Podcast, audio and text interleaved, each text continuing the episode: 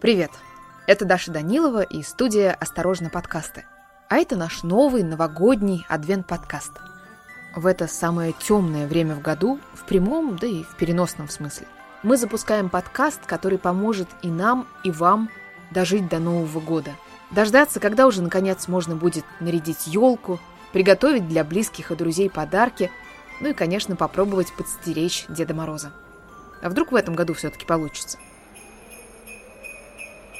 Помните, в детстве были такие коробки конфет? Там нельзя было сразу открыть и увидеть все конфеты. На коробке были нарисованы какие-нибудь новогодние зайчики, елочки, снеговики, эльфы, ну, Дед Мороз, конечно. И вот на этой коробке было 31 окошко. Такой квадратик или прямоугольничек на каждый день. И каждый день, начиная с 1 декабря, я маленькая открывала вот это окошечко, а там лежала конфетка. И кажется, это были самые вкусные конфеты в мире. Не знаю, я бы даже, наверное, испугалась сейчас их пробовать, потому что, может, это были просто обычные конфеты. Но вот это вот чудо, что ты открываешь окошко, и ты знаешь, что там конфетка.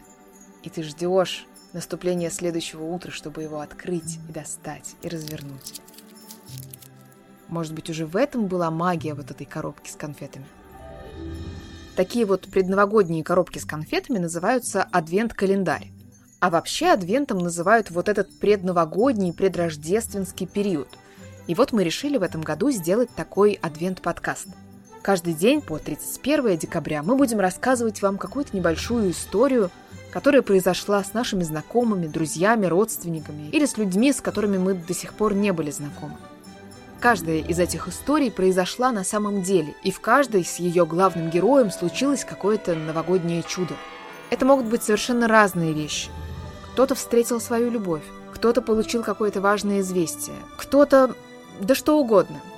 На самом деле в жизни каждого человека хоть раз случалось новогоднее чудо. Вот эти истории о чудесах мы и будем рассказывать вам в этом подкасте, чтобы помочь дождаться Нового года, а еще сделать это темное декабрьское время чуточку светлее. И первую чудесную новогоднюю историю расскажу вам я. Дело было пять лет назад.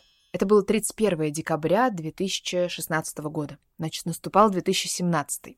Мы с мужем и нашей маленькой дочкой Дуней, ей тогда было примерно полтора года, жили в небольшой съемной квартире на Ленинском проспекте. Мы к тому моменту жили там уже пять лет. Мы были первыми квартиросъемщиками этой квартиры, до нас хозяева жили в ней сами, ну а прямо перед нашим въездом они сделали там ремонт и в том числе обновили кухню. Кухню они купили в одной известной мебельной компании. Название тут не имеет особого значения. Значение имеет только то, что кухню повесили в 2011 году, а наступал 2017. И все это время с ремонтом и конкретно с этой кухней все было отлично. Это сталинский дом, кухня небольшая, где-то метров 9, ну и, соответственно, вот эта кухонная мебель, там внизу, наверное, 5 шкафов, и сверху тоже висело 5 таких обычных стандартных белых шкафчиков. Конечно, за то время, пока мы жили в этой квартире, мы так очень плотно загружали эту кухню всем, что у нас было. Да, и надо еще добавить, что я в этот момент беременна сыном. У меня где-то середина срока, живот небольшой, но уже вполне заметный.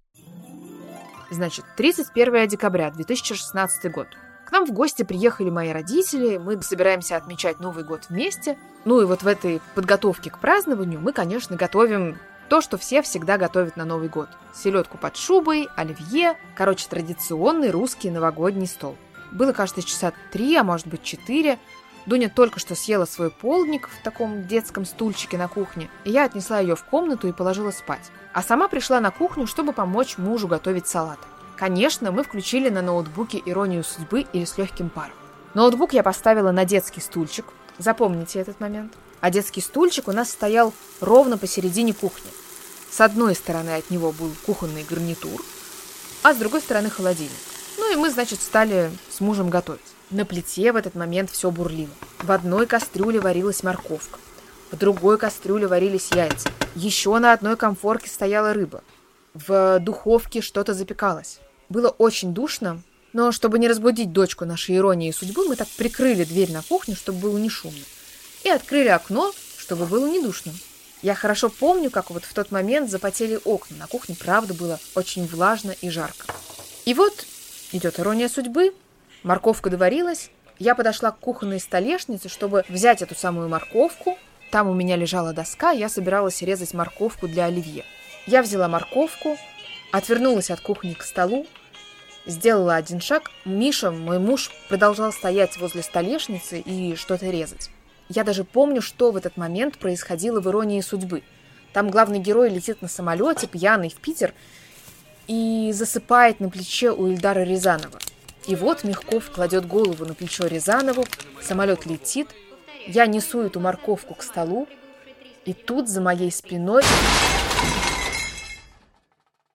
Я буквально отпрыгиваю к столу, взлетаю на стул, разворачиваюсь и вижу, что вся наша верхняя часть кухонного гарнитура в пять шкафов лежит на полу.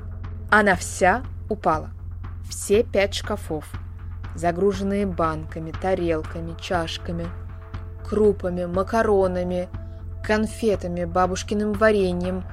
Вот этим всем стеклянным крошевом усыпан весь пол, шкафы разломанные валяются на полу, а на их месте зияет огромная облупленная голая стена. Итак, что мы имеем? Восемь часов до Нового года. Я в тот момент беременная, стою на стуле посреди огромного стеклянного коллапса. У меня поранены ноги, но я, честно говоря, даже на это не обращаю внимания. Миша каким-то чудом стоит с другой стороны стола, и у него на лбу набухает огромная шишка, потому что шкафы прилетели ему прямо в лоб. Морковка, колбаска, рыба и, в общем, вот все, что мы собирались приготовить для этого новогоднего стола, все усыпано мелкой стеклянной крошкой, а в кухонную дверь с другой стороны стучатся мои родители, потому что дверь заблокировала стулом, на котором я стою, и что у нас произошло, они даже не представляют. Но слышали вот этот вот грандиозный трах-тарарах. Да, кстати, ноутбук, который стоял на детском стульчике, на котором за полчаса до этого сидела наша дочка, благополучно улетел на соседний стул и совершенно не пострадал. Более того, ирония судьбы остановилась ровно на том моменте с Эльдаром Рязановым. Последние 8 часов 2016 года мы потратили на то, что выносили огромными пакетами на свалку осколки стекла, Пылесосили, мыли кухню, выносили разбитые шкафы, выбрасывали морковку. Ну, в общем, нам нужно было как-то справиться с последствиями вот этого коллапса. Так что под бой курантов мы чокались пластиковыми стаканчиками, а закусывали какой-то едой, которую еще не успели достать из холодильника. С одной стороны, нам, конечно, дико повезло, что мы практически не пострадали – Слава богу, что нашей дочки не было в тот момент на кухне, потому что вообще-то она в том возрасте очень любила открывать нижние шкафчики кухни, ну и доставать оттуда всякие кастрюльки, сковородки, скалки, ну, в общем, то, что обычно лежит внизу. Слава богу, что кухня упала в тот момент, когда дочки на кухне не было. С другой стороны, назвать эту ситуацию счастливой у меня тоже не поворачивается язык, потому что жить с маленьким ребенком и гостями в новогодние праздники без кухни, ну, так себе удовольствие. Поэтому на следующий день, 1 января, первым делом мы с мужем поехали в тот самый мебельный магазин, в котором купили кухню.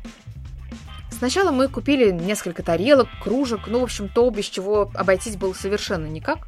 А потом решили узнать, можно ли нам как-то компенсировать ущерб, если кухню устанавливал сам мебельный магазин.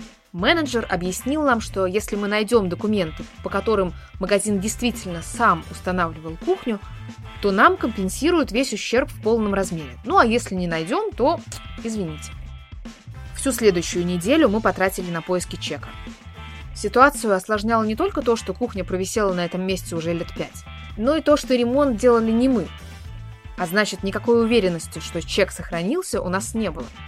Хозяева говорили, что он может быть где-то в квартире. Но где именно и вообще существует ли он, на седьмой день поисков я решила, что все. Я переворачиваю всю квартиру вверх дном и либо нахожу чек, ну, либо не нахожу. Кажется, я заглянула вообще во все укромные уголки в этой квартире. Во все шкафы, на антресоле, под холодильник, за холодильник. Ну, в общем, везде, где только могли хозяева квартиры сложить эти документы. По-моему, на все это ушло часа два, и все было безрезультатно. И тут я обратила внимание на одну какую-то засаленную неприметную коробку.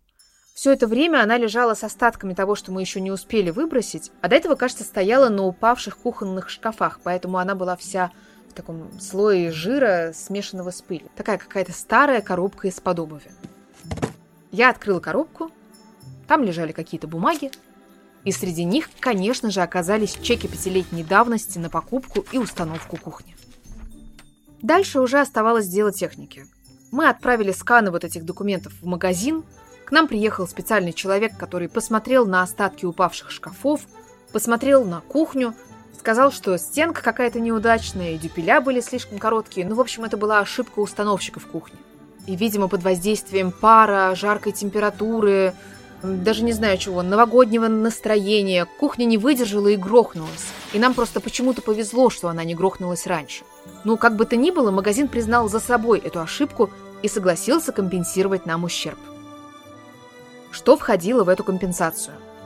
Установку новой кухни, которую мы выберем сами. Причем обновить нам согласились не только верхние шкафы, но и нижние, чтобы был комплект. Покупка посуды взамен той, которая разбилась. В один вечер мы с мужем сели и написали полный список из э, там, 16 кружек, 12 тарелок, 6 блюдечек, 3 ваз. Ну, в общем, все, что у нас было, мы выписали в Excel табличку, и все это магазин компенсировал. Ну и кроме того, магазин выписал нам небольшую моральную компенсацию. Совсем скромную, но, честно говоря, учитывая, что мы получили новую кухню и магазин явно готов был идти навстречу, спорить особенно мы не стали. И хотя эта история начиналась пугающе и совсем не по-новогоднему, нам все-таки повезло. Не в тот момент, когда на нас обрушилась кухня, а в тот, когда я открыла старую неприметную сальную коробку и нашла там эти чеки. Ну и надо признать, что магазин, признавший свою ошибку спустя пять лет после установки кухни, это тоже в наши времена чудо.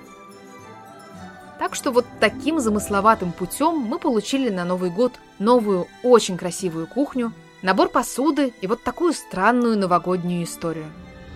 Ждите Новый год, верьте в чудо и не выбрасывайте чеки.